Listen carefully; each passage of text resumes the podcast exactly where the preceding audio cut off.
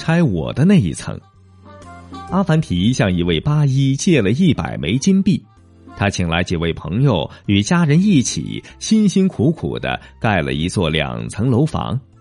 阿凡提还没搬进新楼房，八一就企图把楼上那一层弄过来自己住，算阿凡提拿房子抵债。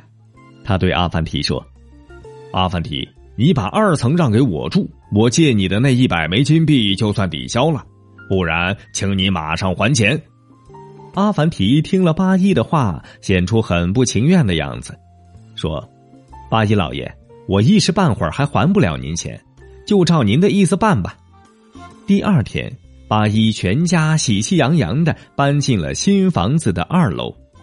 过了数日，阿凡提请来几位朋友和邻居，大家一起动手拆一层的墙。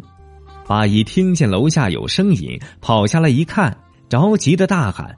阿凡提，你疯了吗？为什么要拆新盖的房子？这不关您的事儿，您在家睡你的觉吧。阿凡提一边拆墙，一边若无其事的说：“怎么不关我的事儿呢？我住在二楼，你拆了一楼，二楼不就塌下来了吗？”八一急得跺脚：“我拆的是我这层，又没拆你那层，这与你没什么关系。请你好好的看住你那层，可别让它塌下来，压伤了我和朋友。”阿凡提说完，又高高的抡起了坎土曼。阿凡提，阿凡提，看在咱们多年的交情上，我们可以好好商量商量，把你那一层也卖给我，好不好？八一无奈，只好放软口气。